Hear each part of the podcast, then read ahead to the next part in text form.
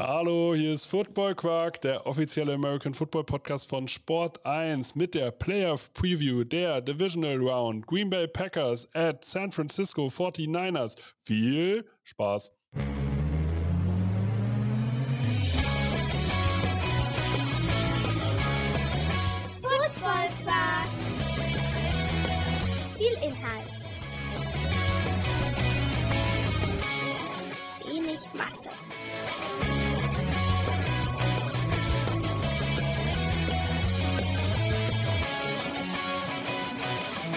Hallo Philipp, Moin.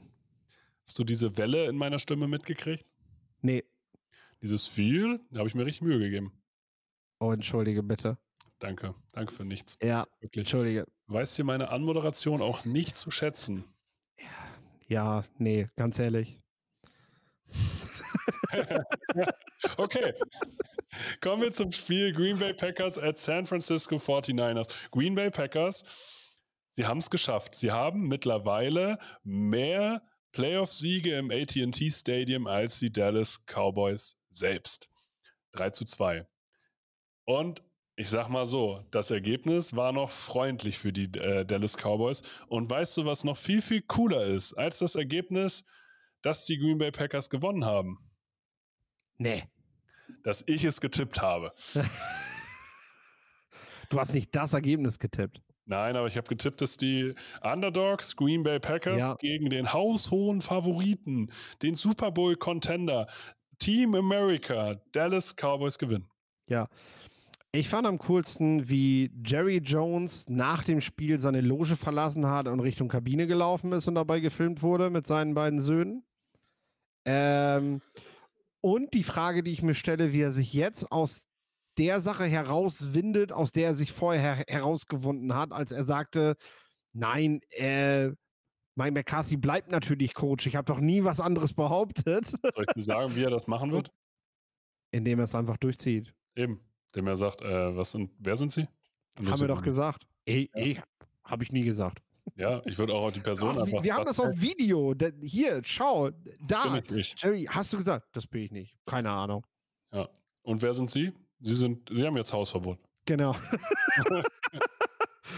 diesen, diesen Arsch da von Associated Press will ich hier nie wieder sehen auf einer Pressekonferenz. Fertig. Ja. Genau, fertig. Da wird doch also, da brauchen wir doch hier nicht von demokratischen Ansätzen sprechen. So, Nein, Mann. Aber Dallas natürlich jetzt. Ich meine, wir machen ja einen kurzen Recap machen wir. Ja. Machen die, machen die Cowboys mit Dak Prescott weiter, ja. mit Mike McCarthy weiter. Du sagst, Prescott bleibt. Prescott bleibt, McCarthy nicht. Mhm. Draften die Cowboys einen Quarterback? Nicht in den ersten drei Runden. Glaubst du wirklich nicht? Nee. Ich schon. Okay. Ich schon. Wer Weil diese? Mannschaft, diese Mannschaft ist. Was willst du denn noch draften, damit die Mannschaft besser wird? Wer wird Außer ein Coach? Quarterback. Ja, aber wer wird Head Coach? Belichick? Vrabel? Nee, die Cowboys gehen auf Jünger. Diesmal gehen sie auf Jünger. Letzte Mal wollten sie lieber den Veteran statt die Young Gun, weil sie gesagt haben, äh, das ist mir alles zu heiß. Ich glaube, jetzt geht es ein Stück weit auch darum, moderne Ansätze zu wählen. Ich glaube, seine Söhne werden auch ein bisschen mehr mit im Gespräch sein als Jerry selber bei der Entscheidung, die getroffen werden muss jetzt, ähm, weil mit über 80 und du suchst ja jetzt keinen Headcoach, wo du sagst, ja gut, in drei Jahren schmeiße ich den eh wieder raus, ne?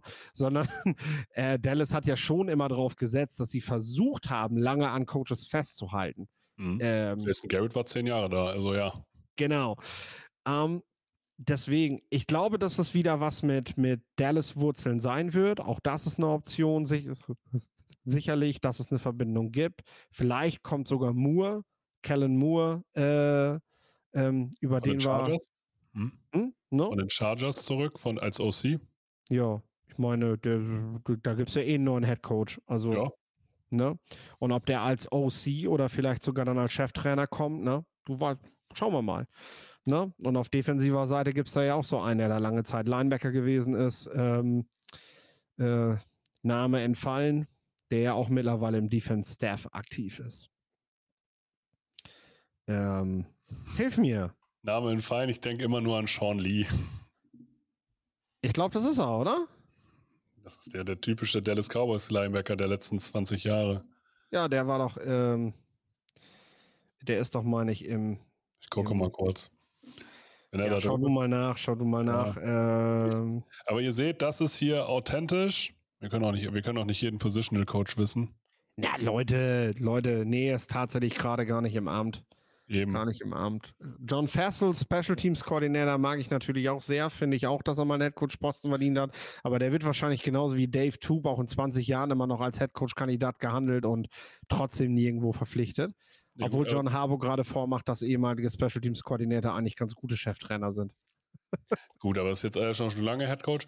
Aber ähm, ich würde jetzt auch nach dem Spiel würde ich jetzt auch nicht Dan Quinn befördern.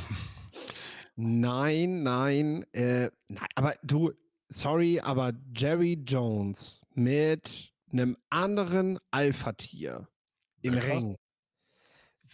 Ich, ich glaube, das weiß Jerry Jones auch, dass das, dass, dass das nicht funktioniert.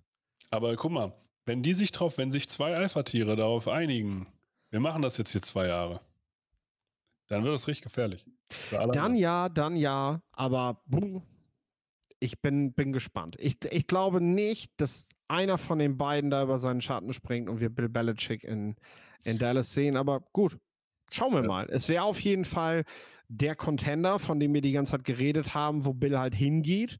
Genau. Ähm, ich sehe halt nicht, dass er am Ende bei einem, bei einem Team landet, ähm, das nicht sofort im Playoff-Modus ist. Und das, das macht er nicht. Und die Dallas Cowboys sind genau das. Ja. Weil dieses Team ist sowas von im Titelfenster. Aber lass uns nicht mal über die Dallas Cowboys reden. Lass uns über die Green Bay Packers reden. Und lass uns über eine Person reden, die sich innerhalb der Saison noch unglaublich gemacht hat. Über Jordan Love. Ja. Jordan Love war am Anfang der Saison ein riesiges Fragezeichen. Man hat sich immer gefragt, warum, warum auf der einen Seite, warum halten die so lange an ihm fest? Auf der anderen Seite, ja, so richtig glauben tun sie auch nicht an ihn, weil 50-Year-Option gestrichen, dafür einen anderen Vertrag gekriegt. Ähm, sie wollten ihm schon die Chance geben, aber auch trotzdem kein Risiko eingehen. Und am, sagen wir mal, in der ersten Hälfte der Saison hat man eigentlich schon die ganzen Kritiker gehört und die prinzipiell gesagt haben, ah, Jordan Love wird ein Bust. Und auf einmal, zweite Hälfte der Saison, ist Jordan Love statistisch gesehen der beste Quarterback der ganzen Liga. Und jetzt nach dem letzten Spiel vergleichen ihn die ersten Leute wirklich mit Aaron Rodgers. Besser man vergleichen mit Brett Favre, aber warum das so ist, sage ich gleich nochmal.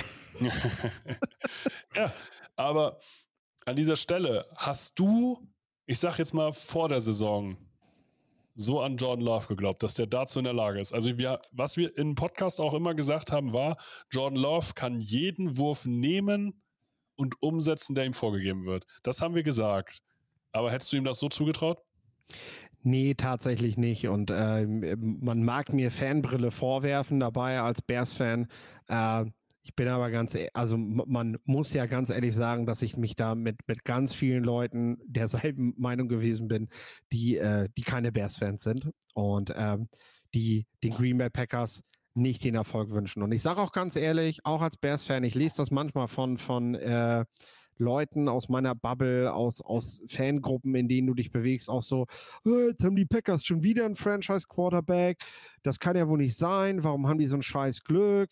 So, ey, ich sag ganz ehrlich, sollen die Bears sich mehr anstrengen. So, das ist doch jetzt echt nicht die Schuld der Packers, dass sie Jordan Love gefunden haben, sondern Ende der ersten Runde. Wow, so. geil gemacht. Jahre. Erste Runde gedraftet, drei Jahre auf der Bank sitzen gelassen und jetzt den nächsten Mann zu haben, spricht einmal für einen verdammt guten Job und da muss ich auch als jemand, der dieses Team halt überhaupt nicht mag, äh, ähm, aber ich habe ja schon gesagt, seitdem Rogers da nicht mehr ist, glaube ich, fällt mir das gar nicht mehr so schwer, auch mal was Positives zu sehen in dieser Franchise.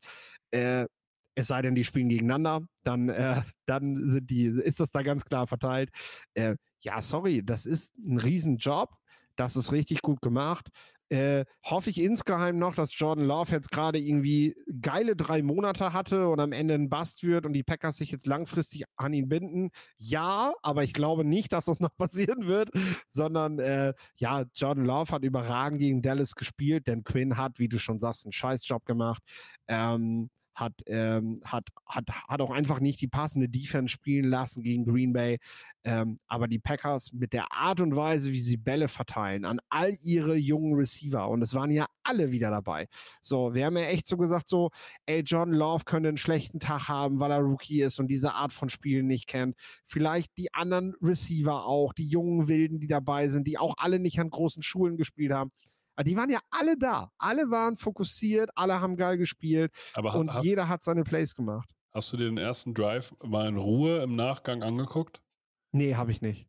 Mach das mal. Dieser Drive ist sowas von gut geskriptet von Matt LeFleur, der ja irgendwie diese Offense so konzipiert, dass sie funktioniert. Die haben die Dallas Cowboys, eine der gefährlichsten Defenses der Liga, mit dem einen der gefährlichsten Pass Rushes, mit äh, dem Marcus Lawrence und Micah Parsons vor sich hergetrieben und einfach schematisch im ersten Drive ausgecoacht. Und du hast gesehen, das Ding ist geskriptet von vorne bis hinten. Und die haben das einmal von vor, also wirklich übers ganze Feld gespielt. Und sie haben auch John Love ins Spiel kommen lassen. Sie haben ihm nicht die schwierigen, die schwierigen Reads gleich am Anfang gegeben. Sie haben ihn auch ins Spiel kommen lassen. Und wenn ich hier nochmal hervorheben will, ist neben Josh Myers Aaron Jones. Was für eine Playoff-Maschine. Ja, überragend, überragend. Sechster Touchdown jetzt, bester Running Back der Packers, den sie je hatten. Wenn es darum geht, in der Postseason Touchdown zu machen, keiner hat so viele wie er. Und er spielt ja noch. Also er Ja. hat ja wirklich noch die Chance, diese Zahl sogar noch weiter auszubauen. Ähm, Und wie oft war der Jones, schon abgeschrieben? Wie oft hat man gesagt, da jetzt kommt das Jahr von AJ Dillon? Haben wir immer gesagt, weil er einfach auch im Receiving Game nicht die Qualität hat äh, wie sonstige Running Backs und es aber trotzdem irgendwie immer hinbekommt, für die Packers gut zu spielen. Vielseitig ist, ja, muss man ihm so attestieren. Und ich sage ganz ehrlich, was wir letzte Woche von den Packers gesehen haben, das passiert, wenn ein Head Coach und ein Quarterback Vertrauen und Chemie zueinander aufbauen. Und das ist was, was sich alle Teams, die gerade einen neuen Trainer suchen und vielleicht entweder einen jungen Quarterback weiter aufbauen wollen oder draften wollen, was sich Teams anschauen sollen. Was die Packers da in dieser Zeit gemacht haben. Matt LaFleur und Love arbeiten in ihrem vierten Jahr zusammen. Das ruckelt am Anfang der Saison. Das ist falsch und dieses Play passt ihm nicht und hier und da so. Aber die beiden haben sich zusammengesetzt und haben nicht nach acht Wochen gesagt, wir, mir fehlt das Vertrauen in deine Qualität, sondern wir halten daran fest, wir ziehen das durch. Und ich als Coach finde jetzt einen Weg, wie du viel besser und selbstbewusster spielen kannst. Und plötzlich funktioniert das, weil Jordan Love dieses, äh, diese, diese, diesen Vorschuss, diesen Vertrauensvorschuss, den er dann auch kriegt von seinem Coach, spürt und natürlich auch wieder umsetzt. Und das Zusammenspiel müssen, müssen Teams, die alle zwei, drei Jahre einen neuen Coach haben und so, einfach mal kapieren. Du musst das aufbauen, dieses Fundament musst du haben, damit solche Spieler überhaupt erblühen können, damit das funktionieren kann. Wer sind denn die, wer sind denn die Coaches der besten Quarterbacks der Liga? Reed hat's mit Mahomes genauso veranstaltet. Ein Jahr lang hat er auf der Bank gesessen, dann hat er gespielt. Josh Allen mit Brian Dable. Wie lange hat das gedauert, bis es funktioniert hat? Aber die Bills haben immer weiter daran festgehalten. Natürlich hat Josh Allen schon gespielt, aber jetzt funktioniert es halt, ne? Und ähm, das ist das, was sich Teams halt merken müssen. Auch so ein bisschen hin Richt Richtung Bears. Ich habe keine Ahnung, was aus Justin Fields wird. Ich weiß aber eins, was man in den letzten Jahren gemacht hat, da war auch viel falsch dabei. Nun haben die Packers, du hast es gesagt, viele Small Schooler gedraftet. Nun kommen die meistens nicht mit so einem riesigen Hype in die, ähm, ja, in die, in die Liga und haben dann meistens nicht so viel öffentliche Wahrnehmung.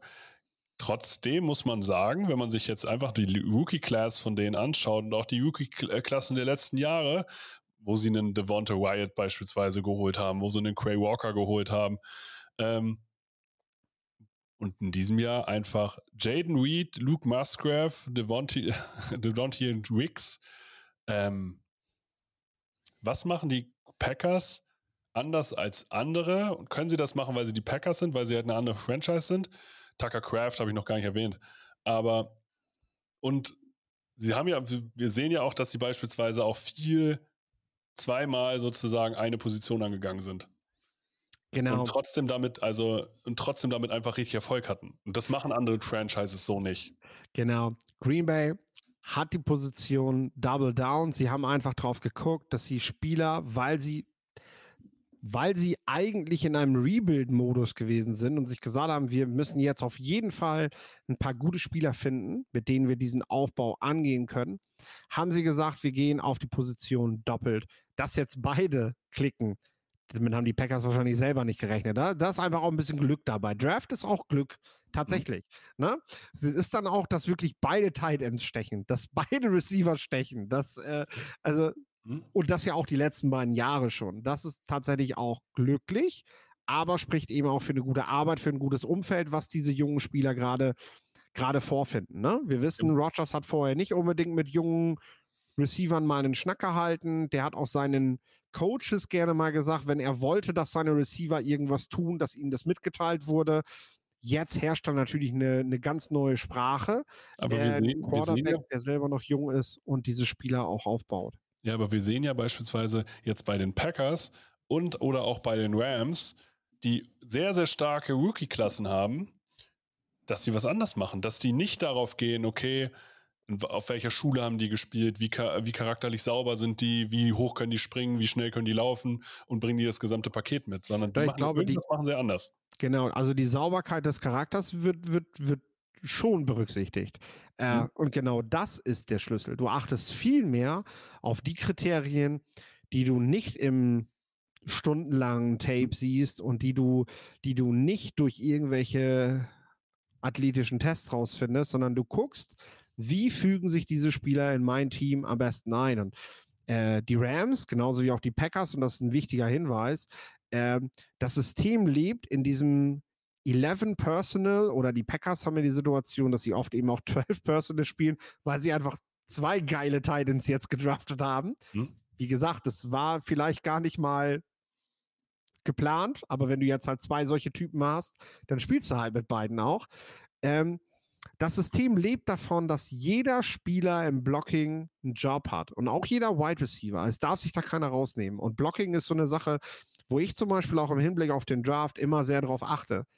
Was passiert eigentlich bei den Running Downs, bei den offensichtlichen Running Downs? Was macht der Wide Receiver da? So, wenn der da ganz außen einfach teilnahmslos rumläuft und, und seine Route vielleicht auch einfach noch zu Ende faked oder so und das auch nur sehr halbherzig, ähm, dann ist das für mich ein Kriterium bei dem Spieler. Und äh, Nakua, Cup, Jaden Reed sind Spieler, wenn du dir die ansiehst, die haben sich immer mächtig ins Zeug gelegt für, für die Mitspieler, wenn es darum ging, dass sie blocken sollten.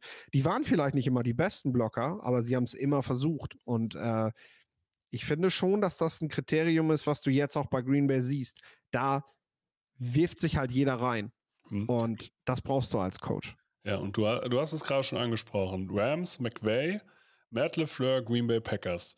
Beide haben unter Kyle Shannon gelernt, der jetzt auf der anderen Seite steht, auch mit 11 Personal, das heißt ein Running Back, ein Tight Warum sind die 49ers noch das bessere Team? Weil wir sprechen bei Jordan Love davon, was für ein krasser Quarterback kann er werden. Mhm. Wir sprechen bei CJ Stroud davon, hey, vielleicht ist das schon ein Top 5 Quarterback, wenn er so weiterspielt. Jetzt haben wir hier Brock Purdy auf der anderen Seite, der eindeutige athletische Lim äh, Limitierungen hat, Statistiken liefert wie ein MVP, aber auch unbeschreibbar einfach Elite-Personal um sich rum. Was macht Kai Shanahan noch besser oder anders als beispielsweise jetzt Matt LeFleur, der sich dann doch mit Aaron, äh, mit, mit Love wie, oder mit Jordan Love wieder einen versucht, einen Elite-Quarterback ranzuziehen? Ja, also zuerst müssen wir, glaube ich, damit aufräumen, äh, Sean McVay, Sean McVay ist nicht der Zögling von Kyle Shanahan. Äh, die, beiden haben zusammen gearbeitet. So, Was? Ja. Ne? Die beiden, die beiden haben auch immer, also die beiden haben häufig im selben Coaching-Staff zusammengearbeitet, aber die Herangehensweise beider Coaches ist tatsächlich anders. Und das siehst du zum Beispiel auch in den Personalgruppen. Während hm. die Rams eben klassisch 11 Person Spiel, Matt LaFleur mittlerweile eben auch ein bisschen mehr 12. Sind die 49ers eher auch im 21, sogar im 22 Personal draußen. Eigentlich immer mit einem Fullback dabei. Kaljuschik, äh, weiß, glaube ich, mittlerweile jeder, wer das ist. Äh, wichtiger Spieler für die 49ers. Die Rams haben keinen Fullback. Brauchen die nicht sowas. Ne? So, ähm, und die 49ers arbeiten sehr viel mit, äh, mit, ähm, ja, mit bereits schematischen Lösungen, mit Formationen vor dem Snap. Äh, während äh, die Rams und die Packers vor allem eben äh, quasi mit Shifts und Motions ab dem Moment, also wirklich unmittelbar vor dem Snap oder auch teilweise während des Snaps halt äh, Veränderungen auslösen. Ne? Das müssen wir kurz erklären. Also die, die 49ers sagen, okay, wir kommen halt mit zwei Running Backs, zwei Titans raus und daraus bildet sich dann ein System. Die Rams oder halt in dem Fall auch die Packers kommen also immer gleich raus im Endeffekt. Und dann, wenn sie auf dem Feld sind, wird erst sozusagen, kommen die Shifts, verändert sich etwas. Das bedeutet ja, prinzipiell bei den 49ers könnte ich an den Personalgruppen erkennen, was kommt als Gegner. Nee, das nicht. Aber die 49ers kreieren ihr System mehr, mehr, mehr über die, mehr, mehr mit der Qualität der Spieler, hm. während die Rams das vor allem mit der Qualität des Systems machen. Äh, das ist, glaube ich, der grundlegende Unterschied dieser beiden Systeme. Also, das bedeutet auch im Prinzip, ein Cooper Cup oder jetzt auch ein Jaden Reed zum Beispiel, die müssen in anderen Systemen nicht zwingend genauso gut spielen, mhm. während du bei den 49ers einfach nicht nur das Gefühl hast, sondern auch weißt, weil sich teilweise halt auch schon bestätigt hat, dass Spieler wie Christian McCaffrey oder Debo Samuel halt überall geil spielen würden. Ähm, du nutzt halt einfach ihre Schnelligkeit, ihre Vielseitigkeit aus. Du weißt einfach, McCaffrey, und das ist ja der Punkt, die 49ers kommen einfach in 21 raus mit einem Fullback, mit einem Running Back und mit einem Tight End. Und das kann aber sein, dass Brock Purdy allein im Backfield steht. Also empty. So. Genau. Ja, und wir haben ja ein paar Zuhörer, die noch nicht, also ja, genau, das ein bisschen erklären. Sag das ruhig. Und äh, ähm, das ist halt das ist halt das Kritische, weil die Verteidigung guckt auf das Personal, was in den Huddle geht und entscheidet aufgrund dessen, welches Personal schicken wir raus, weil die 49ers schicken, schicken Spieler raus, entweder ähm, vor dem nächsten Snap oder auch wenn der Drive beginnt. Und die Defense guckt und sagt, okay, der und der sind raus, dann müssen wir die und die Spieler dagegen stellen. So, und das ist halt Job vom Defensive Coordinator jetzt auch bei den Green Bay Packers. Das Problem ist nur, nur weil ein Team in 21 rausgeht, heißt das bei den 49ers halt nicht, dass sie das auch so spielen. Und da sind wieder Ähnlichkeiten zu dem, was die Rams machen.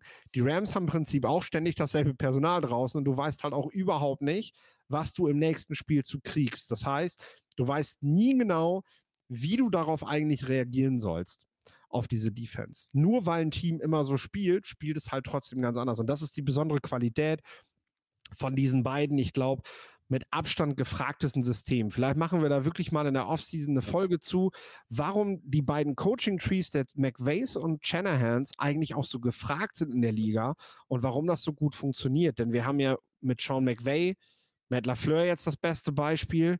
Äh, wir wissen, dass, dass, äh, dass äh, hier, wen haben wir noch? In Minnesota haben wir, haben wir Kevin O'Connell. Ähm, das sind die ersten beiden, die mir jetzt spontan einfallen. Und bei Shanahan sind das halt zum Beispiel Bobby Slowick bei den Houston Texans und äh, McDaniel bei den Miami Dolphins. So. Ähm, und, und in diesem Zyklus gerade hast du ja auch wieder Trainer aus diesen Reihen, die zu Forschungsgesprächen als Offensive Coordinator oder Head Coaches eingeladen werden. Das ist, jedes Team sieht, was, was die beiden Trainer machen und sagt, das will ich auch. So, aber jetzt hast du, also das finde ich bei den 49ers eigentlich ganz spannend. Ähm, du hast mit Christian McCaffrey den besten Running Back, der auch Wide Receiver spielen kann. Und du hast mit Debo Samuel den besten Wide Receiver, der auch Running Back spielen kann.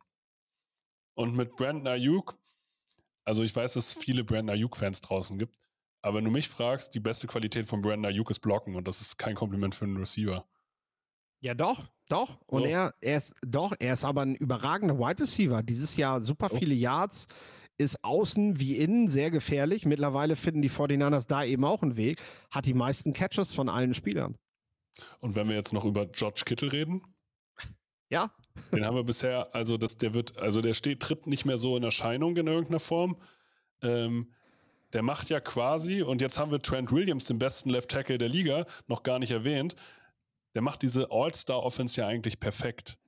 Also Ja. du redest von George Kittle, von dem, also klar, Travis Kells, meinetwegen der beste Receiving End, aber wenn du jemanden hast, der auch noch blocken will, dann bist du schnell bei George Kittle.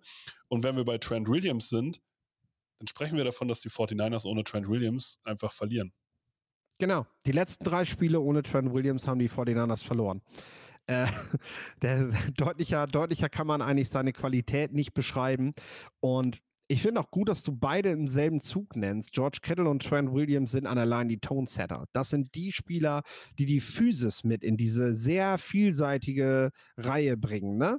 Du weißt sowieso schon als Defense nicht, wo tauchen McCaffrey, Samuel und so weiter gleich auf. Und dann hast du aber noch diese unbändige Physis, die dieses Team an die Line stellt, äh, was die 49ers eben so überragend stark macht, weil du, ja, du weißt, du kriegst gleich echt ins Gesicht. Und die 49ers können halt auch einfach in dem Spiel mal 30 Mal den Ball laufen und gewinnen.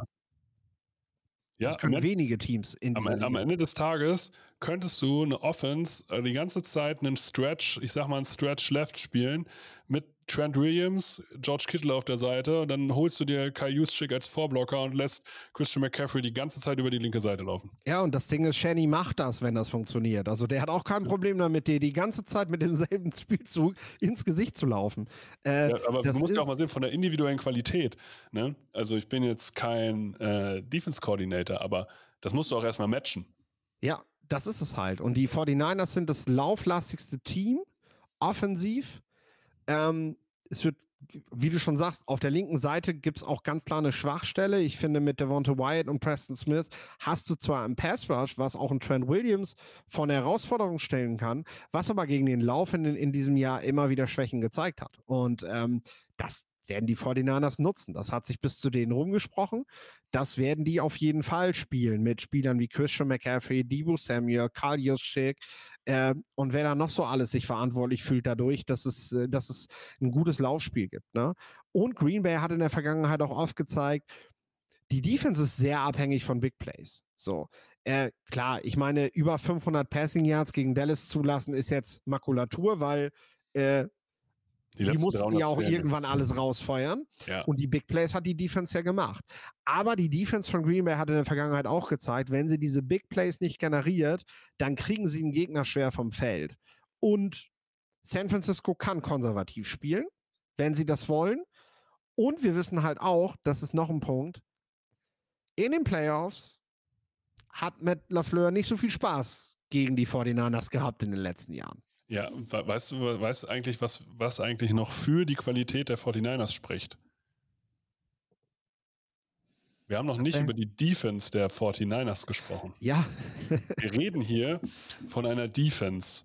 Wir, wir, wir gehen jetzt einfach mal die Defense-Line durch. Da reden wir von einem Randy Gregory, einem Javon Kinley, einem Chase Young.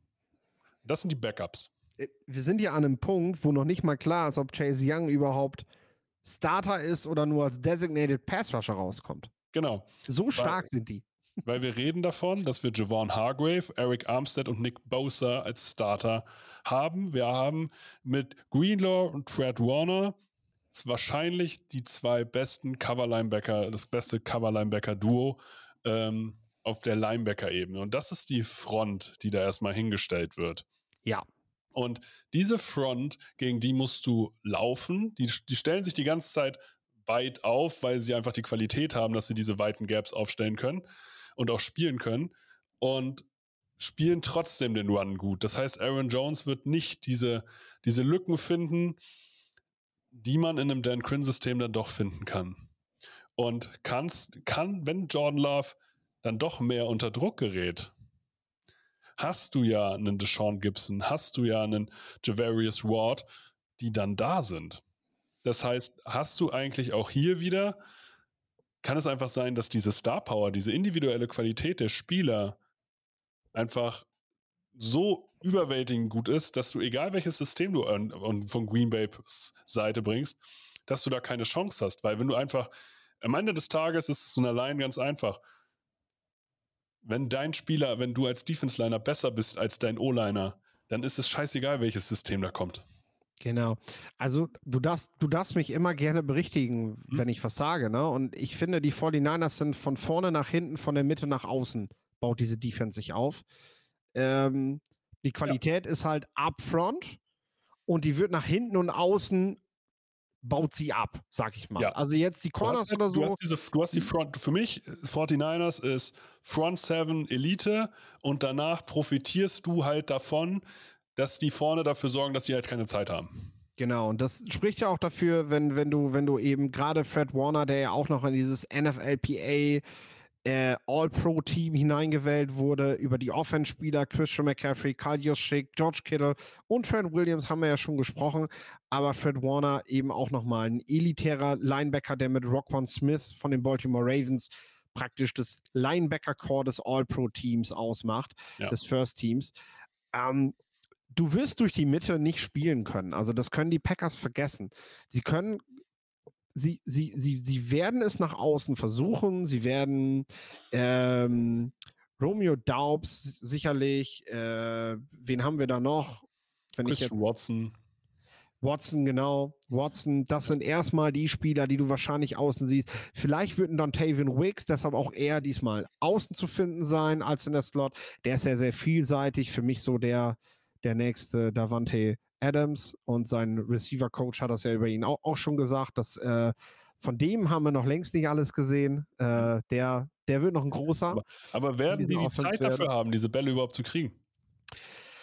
Die musst du halt spielen. Äh, die musst du auch kurz spielen. Das nützt nichts. Also Jordan Love wird, wird, wird ein höheres Risiko eingehen müssen gegen diese Defense, äh, weil, wie du schon sagst, Dallas hat ihnen was gegeben, was sie ausnutzen konnten. Das werden die 49ers nicht tun.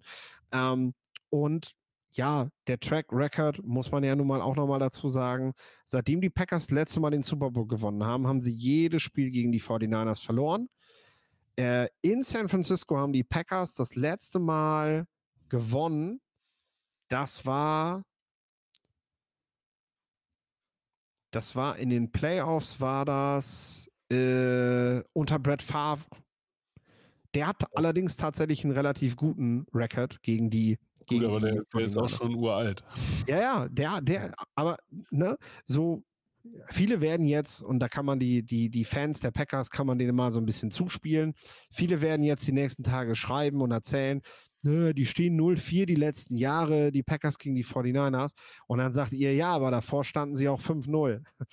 Also, ne, äh, nee, 4-1, Entschuldigung, 4-1. Also der Gesamtrecord liegt halt bei 5-4 für die 49ers.